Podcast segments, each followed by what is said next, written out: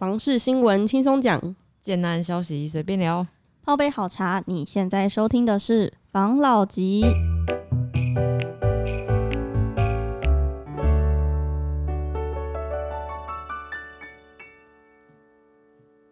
关心你的房事幸福，我是房老吉。我是大院子，我是茶汤会，我是武同浩。好，那在今天开始之前，我们先讲，就是最近常常在 IG 上面啊，有一些粉丝，不管是提问，嗯不管是想要加入群组嘛，哈、嗯那针对群组这个事情呢，我们的确开始，呃、因为大家的这个，热络，我们就开始有有认真的在思考了啦。嗯，好、那可能这个群组我们想要，如果说真的想要成立的话，当然的主旨还是在于说，我们想要分享一些比较新的讯息啦，一些嗯建案的讯息啦。尤其我们最近刚好又呃有很多的讯息到手上。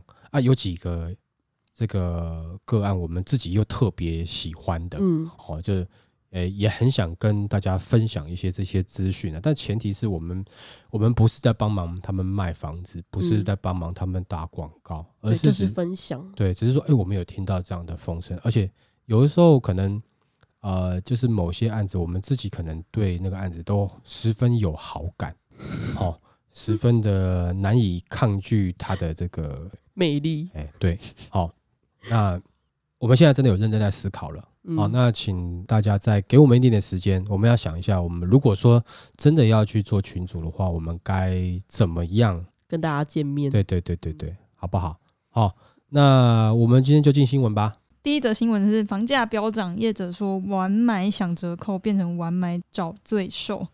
嗯就嗯是有专家表示，他们现在看了一个排行榜，然后从得票数发现，民众对房市新闻的在意的重点多集中在跟钱有关的税制还有房价，这在二零二一年的新闻里面的排行。嗯对，那房价方面的话，由于房地产啊，它的价位总是高于其他商品，嗯所以当房价走高的时候，消费者就会有两种心态，通常都是在感慨买房越来越难，就是成家也是遥遥无望。然后第二的话，就是看房价跌的时候，第一个心态会是早买早享受，晚买享折扣。但是如果又看到房价在走高的时候，消费者心里又变成早买早享受，晚买早最受。然后就会认为越晚买房子就越贵，然后就得付更多的钱。对，所以现在的民众都会更早进场去买房子。专家表示，房地合一税表面上是拥有房子的人才会在意的话题，但是其实这个税制牵涉的对象跟这个时间点，其实不管是对现在有房子的人，或是即将买房子的人，都其实会有一定的影响，所以这个关注程度就会到达第一名啊。其实早买早享受，晚买早罪受是吗？对，对啦，因为你的价格在上涨嘛。那如果你的价格在下跌呢？早买早享受，晚买享折扣，对，可是这个比较难吧？现在好像都没有听到这个，只有听到那种就是一开始可能是，比如说一开始三十万，然后之后一阵子变三十二、三十四、三十六，嗯，然后可能还会送一点家电。对没错。但是各位可以看一下哈，就是说我不是说要大家过于乐观，也不是要大家过于悲观。嗯，请问一下各你们现在最喜欢的哪几个区域？你们讲得出来吗？就有哎、你们看好的，不管是新北啦，哦哪几个区域，或是北市、桃园、新竹也可以，我最近你们觉得不错看好大园，哦。好，来还有哪里呢？巴德哦，巴德好，来英哥，英歌有没有？好，来青浦有没有？青浦有，但是青浦已经看不起了。对我 那我就问你们哦，你知道吗？你们现在讲的这几个地方，在我年轻的时候，没有人要啊，没有人要哦去啊。嗯，你你听懂我意思吗？但是如果说你那个时候去的话，你搞不好一字头啊。地主哎、搞不好直接变地主啊。对啊嗯，那也就是说，你早买早享受，你所谓的晚是还不够晚。好，就是说，因为你要在，譬如说，好了，我先讲青浦好了，你早点去，你不要去。那个时候房地产就是有段时间大房有有跌下来的时候，你看嗯青浦不就是怎么样，对不对？对，炒到四十万，现在变成十七万一平了吗？哈哈哈！啊，你干嘛不买？诶，你有现金，你怎么不买？那现在又涨到四十万了，嗯，然后你在那边讲说这个房价一直涨啦，都买不起了。晚买早罪受嘛。好，那你跟我讲说你年轻，你没有经历那一段，那我现在就跟你讲，那个时候的青浦是这样，嗯，好、我我用青浦比较近的来讲了，我不要讲太远，更之前的。那也就是说，未来也会有些地方是就像是我你们现在讲什么莺歌、呃青浦、巴德、大园，你们讲这几个地方，对不对？你们现在讲的有可能就是未来涨的地方，你懂我意思？吗？那未来还有一些地方是你现在连看都看不上的，它可不好搞不好更未来它更涨。对啊，所以早晚看的根本就不是时间，是地方。对你所谓的早，不是你现在急着早买或是嗯晚买。如果说嗯你单纯以它新闻字上面来讲的话，嗯，嗯你还是有很多地区你是可以早进去的。嗯可是你现在就在抱怨了，哎，我现在就是晚了。可是还有很多地方你可以早点进去的，你不愿意进去啊。嗯，嗯啊，你都要等到它成型了以后，你才进去。你永远都是晚的那个，你的是晚的的思维，晚入世的思维，嗯你懂我意思吗？嗯，所以你永远在抱怨晚。那青浦以前你也可以去，可是你没有去啊！你现在你讲它你晚了，对，因为你的你看到你会想要买它的时间点，都是等它已经成熟的。那你看每个地方，它只要成熟以后都是这个价格啊，嗯，都是在这个价位以上嘛。那你说啊，哪有以前的房子二十几万一平就生活进得很好？对啊，但问题是通货膨胀你没有算进去嘛？那个时候对不对？二十万你可以买到多少东西？现在二十万你可以买到多少东西？对不对？不一样的啦。也就是说，你也许现在的四十万跟以前的二十万的，就是说你能够买到的东西是差不多的。哦，没有说现在的钱真的你你四十万是买比较多的。对啊。而且以前人不是都说什么百万豪车吗？对，现在国产车随便用用也百万了啊。哎国产车也百万。对啊，嗯。就差很多。所以，所以也就是说，呃，刚刚讲的这东西，不管早晚，你觉得你是早享受，呃，早买早享受，晚买早罪受，或是晚买享折扣，不管怎么样，其实都关系在你的思维是早的思维还是晚的思维。嗯你要早买早享受，因为它只有一个早买早享受不变嘛，嗯只有晚买的变了嘛。你要在早买早享受这个地方的话，你就必须要有早的思维。什么叫早？不是大家没买，就是说，呃，就是我早点买，它就一定是大家才刚开始注意到这个地方，你已经对这个地方开始有点了解，你可能看到它未来的发展了。这个时候你买下去，你才会是早的那个啊，不是说你今天早上早点起来你去买，你就是早买早享受啊，你也可能被人家赚一波了啊、你懂我意思吗？嗯。你已经知道哦，这边哦要来了哦，你要赶快去了，那你已经不是早了啊，嗯。因为消息出来你就知道了嘛，对吧？但是我一说你看好某个地方，你觉得哎可以哦，那边有推案子，我可以先去买，嗯。那那个才是早，那个才是早的思维。嗯。哦，就像是呃。我们最近又拿到的，就了解到的一些资讯嘛，哦，就嗯有几个案子，那个的确真的是早买早享受的。没错。哦，，在在捷运站嗯。哦，不要讲捷运站哪里，因为太会太明显，在捷运站的走路就到的地方。哎。很近的地方，嗯，但是它暂时它现在是野生动物比人多，哎，对对对对对，对，那这个时候你去不去？你去你你就是早买的那一个，没错，嗯哎，那但多早而已啦。但你真的是太早的话，你就需要一点时间跟呐，酝酿嗯需要酝酿。对，你要时间跟跟它起来嘛。但是你已经知道嘛，那我就问一下嘛，大家觉得捷运沿线涨不涨嘛？涨涨绝对涨，对？吗？什么时候涨而已嘛？没错，而且就我所知，我们刚才讲的那个捷运附近嗯，走路就会到那一个案子，在今年度呢，它附近的案子应该会再推个五个、五六个出来。嗯，那时候全部一起起来的时候，那价格对啊，你就是瞬间一间一间一间更贵更贵上去了。没错所，以我们得到这样的资讯以后，那你要多早？那你就要很早嘛。嗯，嗯闹钟要设好的那种早。对啊，像这个 像这种东西，我们真的就就我是觉得，我们真的因为不能帮人家乱讲嗯，哦，我们也没有要任何的这个赚取广告费，更何况建造取得之前不能广告。嗯，那但是呢，我不知道我们的听众会不会想要知道这些资讯呐？嗯，这也就是我们在思考说，为什么我们要不要成立群组这件事情啦。嗯 好、那当然要成立群组，那我们可能要再去了解一下，我们可以做到什么程度嘛？没错哦。但是在我们了解，其实之前大家可以跟我们发送入群意愿呐。啊，对了，对了，对了，对对对，如果你有有意愿有意愿的话，你就可能在 IG 上面你就就留一下说你有意愿，那到之后我们成立的时候，我们就会直接邀你们进来对啦，没错好。不好？那嗯它基本上它是一个，我们是比较希望它是一个共享、嗯共享资讯嗯，哦，那的一个平台。嗯啊，当然，假设如果说，哎，你有想投资，要一一起大家揪团来去投资，那当然也不是不行嗯哦，也不是不行嗯哦。OK，那就是看你们自己怎么样去发起然后我们也就大部分只想做一个资讯的交流，对啦交流啦。当然，我如果说我们有看中什么物件，我们觉得很不错的，我们也会在里面分享嘛没，错，对不对？好好，来，那下一则新闻，下一则的话是他在讲面粉，面粉变贵，面包怎么可能便宜？业者不肯背房价黑锅，直指政府这个行为才是炒房元凶。嗯他现在就是在说，业者说法是地方政府频频就是标售从化区的土地，然后在很多建商一起投标的状况，就是屡屡创下成交的新高价。那房屋的售价上，其实就是会造成影响，会直接推升那个区域的房价。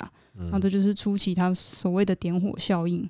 然后地方政府标售引发的点火效应，有人说最有效的方法是在市场过热的期间，全面停止各级政府的标售土地，但是这会断了那个地方政府的重要财源。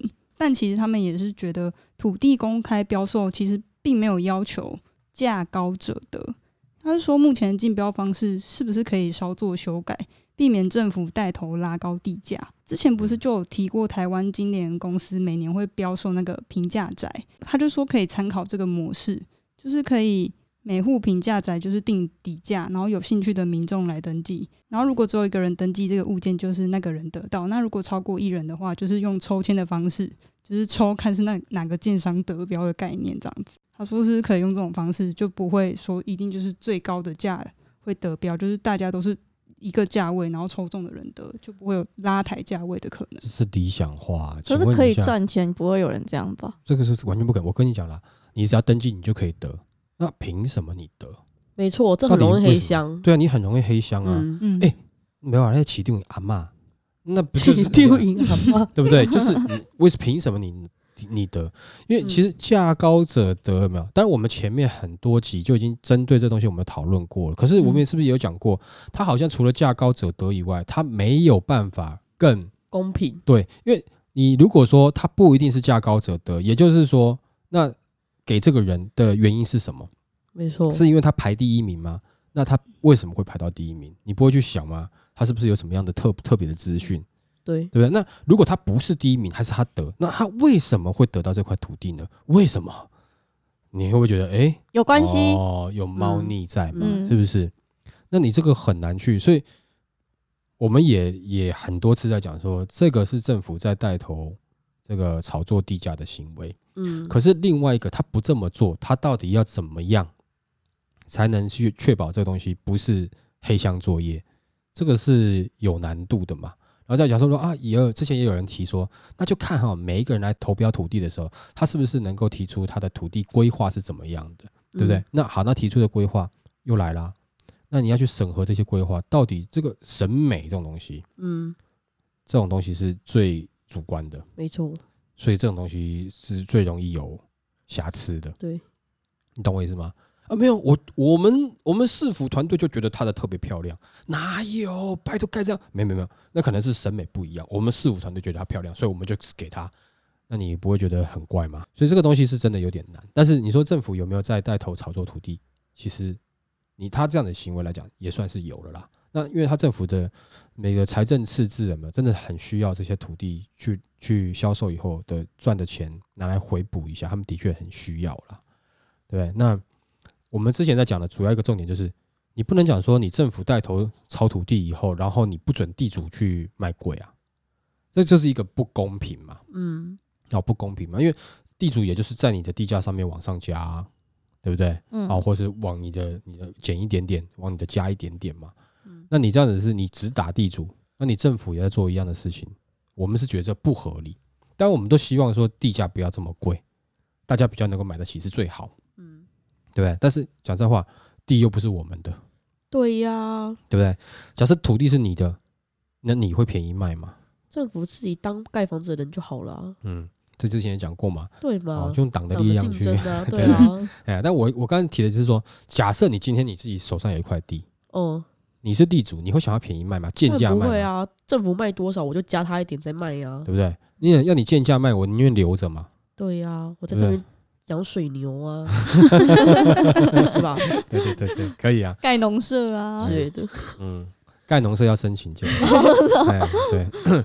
我们大家同理心去看，我们不能说，因为刚好我今天我没有土地，所以我们就是斗地主心态啊！你这他妈地主都怎么样，都都去啊，都去关一下干嘛？你们这是啊，就暴力的啊，就是把要换位思考啦。如果我自己地主，我也想赚钱。是啊，正常嘛。嗯啊，除非你真的是受不了，你要产生就是你要发起革命的，把地主啊政府全部斗下来，然后土地重新分配，好，那 OK 啊那，到元宇宙，对 对，对，哎，还有一次机会嘛，没错，对对还有一次机会。啊，不然的话你就是呃，你就是加入中国共产党嘛，对啊然后，叫他过来把台湾的妈土地全部变成是国有化嘛，啊，你又不要嘛，不要对不对？嗯。所以我们不能只是怪地主。那再另外一个就是，人家有可能这些地主是代一代、好几代都在买地嗯，啊，你自己有钱的时候，你可以不会掐，啊，你可以不会处，你可以出国旅游嗯，哦，你给很多钱给小孩子的教育费嗯等等之类的。啊，有的没有啊，小孩子就这样读啊，公立学校就这样读啊，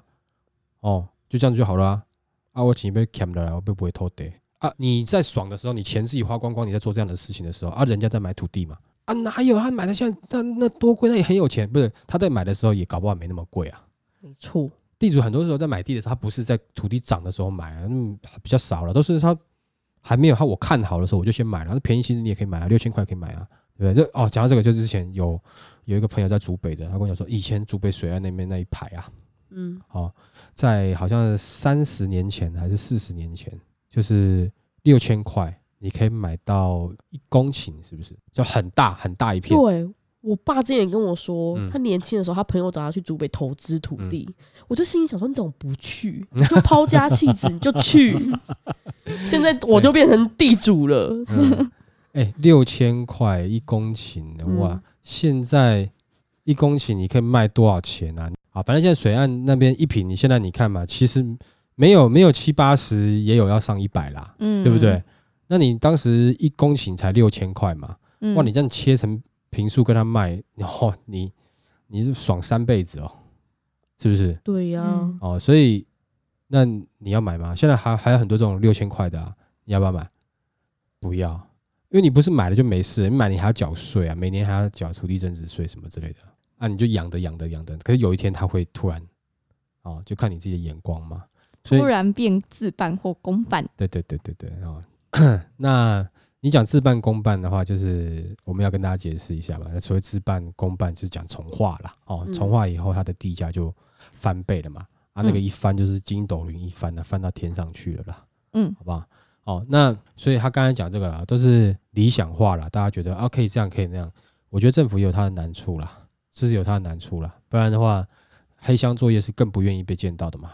价高者得，虽然说土地会不会这样炒上去，但是你不会变得是好像要图利什么嘛？嗯。啊，那些人他能够拿到那些土地，他也是拿真金白银出来换的嘛。对啊，至少这些真金白银进了进了市府或是县府这个这个之后，他这个这个政府机关的运作可以顺畅，也算是等于是某种间接的回馈民众，对，没有错。嗯，哦啊。如果说你只是谁得了谁得了，那我觉得那就是黑箱作业了啦。没错，嗯好吧，这个东西再看有没有更聪明的这个专家大神们能够解决这些问题啦。嗯。但是刚刚那个讲法，我觉得是不太可能的啦，个人觉得。嗯嗯哦好，来下一则，下一则的话是房市专家警告，不能碰的五类房屋越来越不值钱。专家是说，第一种的话就是老旧社区，因为老旧社区因为配置已经定型了，如果要改建其实很困难。这类的房价不太会引领潮流，通常是其他的房屋涨完才会轮到它，所以它也不太会有升值的机会。第二类的话是人口外流的县市，像是云林啊、嘉义啊，它没有足够的产业支撑，所以它的房价大概都会是暂时炒作，就是不一定能真的上去。对，像郊区那些的都是，嗯对啊，他们就是常常年维持在一字头啊、二字头这样。第三类的话是假豪宅，嗯专家提醒，就是真豪宅的话，它具备优良地段跟门禁森严，管理成本高，动辄二三百平，尤其是台北新一区那边的。嗯，但是假豪宅呢，它只是平数盖很大，嗯建商就想卖到豪宅价，实际上住户素质也没有达到就是真的豪宅那么好，然后消费者就会误信，持有到五六年，可能就还比入手价还差，卖的都是赔售。嗯对，还有两种的话，就是因为现在网购比较盛行，所以高价的店面现在去街上，其实很多店面都已经收掉了，很多都是写租啊什么的。对，其实这些店面都已经也没有人就是在看了。然后还有一个就是老旧的商办，因为现在呃很多老旧商办已经没有到达国际上在推动的什么碳中和跟近零排碳的环保趋势，所以很多其实在建筑上慢慢都会被淘汰掉，导致很多外商跟金融机构是不愿意进驻这些商办，大概是这五种。大部分我认同啦，哦，也不能说绝对啦，就是说他讲这些东西是比例性蛮蛮高的啦。嗯但他第三点讲的那个假豪宅有没有，就是我有比较不一样的看法了。因为如果说你今天只是平数大哦，然后地段没有特别好，那总价可能是因为你的平数比较大才拉上去的。可是问题是你的单价还是便宜嘛？嗯好那你会买在那边，当然一定是想要享受它不一样的环境呐、跟假设同样一模一样的平数，如果你真的拿到大安区，那个拜托，那个吓死了，那个价格是不是？先不要讲说能价格怎么样了，是大安区有没有这么大块地啦？这个就就对啊？你光想就知道不可能的嘛。嗯好，所以说你说那样子算不算是假豪宅？我觉得这个定义就因人而异，哦，因人而异，因为也许它真的盖的哇，真的是很好很好，那其实交通也不算太差，那也许是还可以，哦，这个就是说它有一些空间可以讨论啦，但我不是说他说的是错啦，只是说我有不同的看法。好，那那他第四点提到店面部分嘛，就因为店面哈，的确在这一年多来，它的确是票房毒药啦。因为疫情，对疫情，再加上电商的发展，然后嗯再来就是现在的人不只是年轻啊，或者长辈，其实都很很愿意在网在络上买东西，对对对，不然也不会有那么多哈网络诈骗出来嘛。哦，可能 FB 就跟你买东西的，老人家就会买了啊，嗯，对不对哈？所以呃，这已经是一个生活形态的改变了。所以的确啦，店面在这一年多是是票房毒药，有很多的新的建案的规划，甚至就舍弃掉店面了，因为嗯。他觉得店面可能不能帮这个案子创造价值，反而搞不好就卖不出去，没错，这样有可能就会有纯住宅的的的产生嘛。嗯。那接下来下一点，他讲到这个就老旧的办公室嘛，哦，嗯啊，他讲说老旧办公室是后面可能很多的跨国企业他不会租。其实我跟你讲，台湾大部分的办公室哦都是租给中小企业啦，没有那么多跨国企业好来台湾的啦。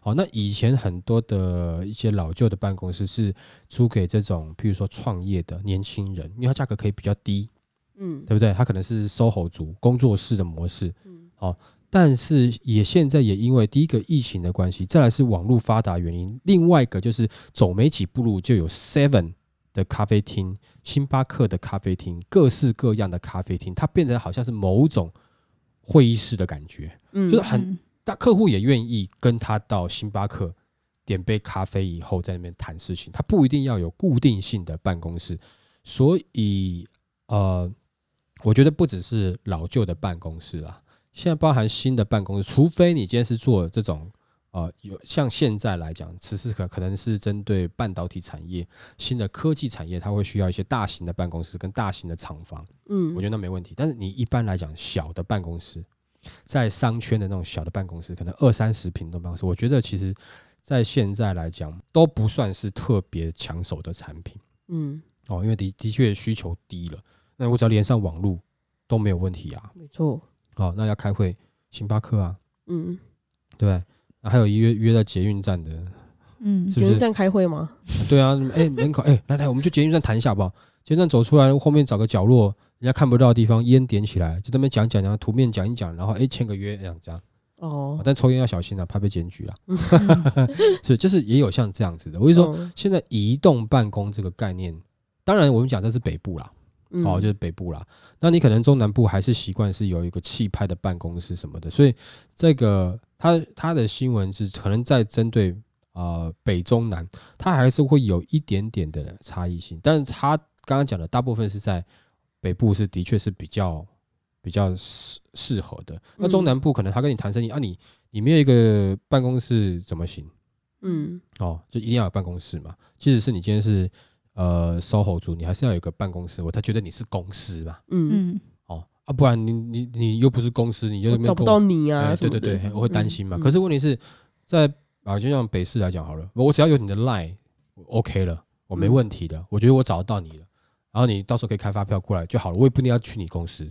嗯，对，这是呃呃不一样的的环境，他的看法不一样嘛。嗯，好、所以当然的确啦，就是他分享这五个，我觉得大家也可以参考一下啦，好不好？但是的确，现在店面呐、或者是说办公室，先不要讲说是不是老旧的，连新的办公室都不一定，不一定，乏人问津啊，嗯，嗯，所以我们也会看到很多的建筑是它是办公室当成是在办公室睡觉使用嘛，对呀，哦，办公宿舍使用这样很多哎，真的很哦多，对对对，那这样子的话，在另外一种层面上，你取得的成本又更低了一点嘛，没错，是不是嗯？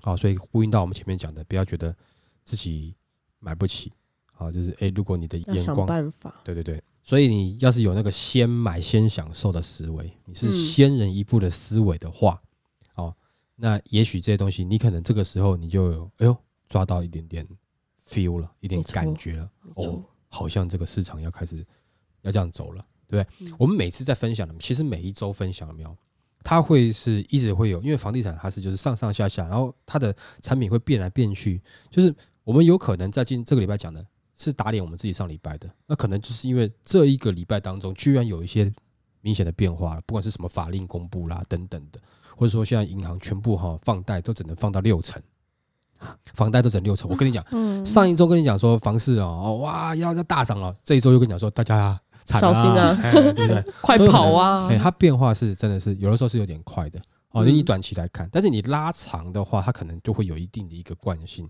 所以你不管你是要在投资，或者是你要自住，其实短的短线的消息你也要去看，长时间的它的一个变化你也要去了解，那再去分。再看你自己，假设你今天是要就是要走短线的投资客的话，那嗯这个东西就会对你影响某些短的消息啊，可能对你影响就特别大嘛。没错那，如果你走长的啊、这个呃资产，嗯，或是你是长期投资持有的，心态要稳，对啊，然后你自住，呃，可能就各就不太一样嘛。没错好，我们今天能够分享所有的讯息，我当然希望大家听完了以后，能够哎开始也有点这个去分辨这些消息的一些这个自己的心得嘛。嗯哦，你可能会有自己的 paper，那这样子也欢迎你们看了一某些新闻，你们有什么样的想法？其实我也欢迎在大家在我们的 IG 上面，哎，把你的想法跟我们讲嘛。没对不对错，啊、那也许会有不同的面向，也许会有其他的激荡，是不是？好，那最后就是要讲一下，就是创立群组的事情，我们在认真研究跟考虑了，好不好？那有在期待的粉丝，那就再期待一下下。对，好，等等我们，对，好吧。那我们今天就分享到这边，好哦，好，谢谢大家收听这一期的防老集。拜